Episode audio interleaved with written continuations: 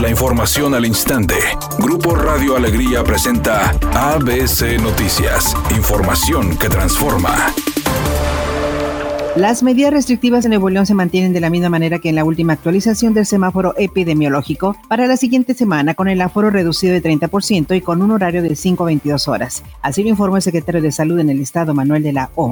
La campaña en contra del uso de pirotecnia en fiestas decembrinas ha sido una constante por parte de las autoridades de Nuevo León. Así lo afirmó el gobernador Jaime Rodríguez Calderón, quien pidió a la ciudadanía no utilizar cohetes porque podrían lastimar a las mascotas y animales callejeros. Por otra parte, reiteró el llamado a la ciudadanía de vivir una Nochebuena tranquila, evitar contagios y no perjudicar a la población vulnerable, además de celebrar esta fecha con responsabilidad. Los fuertes vientos que se registraron esta madrugada en el área metropolitana de Monterrey dejaron diversos daños en lonas, árboles y cables caídos de diferentes servicios. Así lo informó el director de Protección Civil de Monterrey, Erika Vasos. El secretario de Salud, Jorge Alcocer, señaló que no se descarta que se presente una reacción alérgica tras la aplicación de la vacuna contra el coronavirus, indicando que si se presente es entendible, ya que los medicamentos no requieren tanta exactitud de seguridad como una vacuna, y en ambos casos se advierte que existe muy baja proporción de menos del 1% de los que reciben vacunas en términos generales.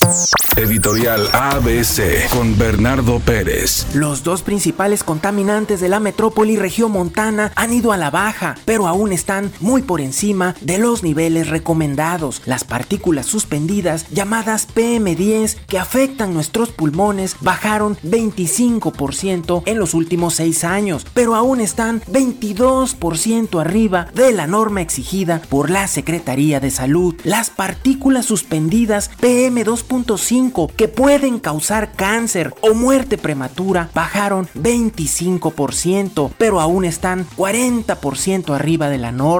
Queda mucha tarea para que Monterrey deje de ser una de las ciudades más contaminadas. La selección de México buscará seguir con el buen paso y los buenos resultados de la mano de Gerardo Martín. Luego de un 2020 atípico pero sin derrotas, el Trilla tiene su primer duelo para el 2021. Será el próximo 27 de marzo del año entrante cuando el equipo del Tata se enfrente a Gales en el Cardiff City Stadium a las 13 horas tiempo de México. La cantante y actriz Daniela Romo dijo que si de repente le cambiaron la pareja en la telenovela Vencer el Desamor, fue porque su compañero actor, Leonardo Daniel, sufrió COVID e incluso se está recuperando, por lo que tuvo que ser sustituido en la trama por otro compañero.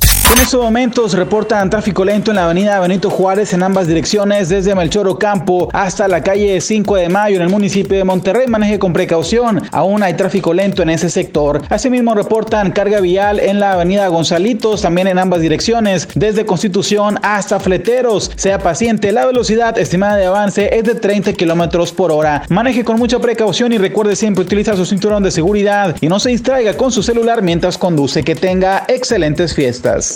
Es una tarde con escasa nubosidad. Se espera una temperatura mínima que oscilará en los 8 grados. Para mañana viernes 25 de diciembre se pronostica un día con cielo parcialmente nublado. Una temperatura máxima de 18 grados y una mínima de 6. La temperatura actual en el centro de Monterrey 15 grados.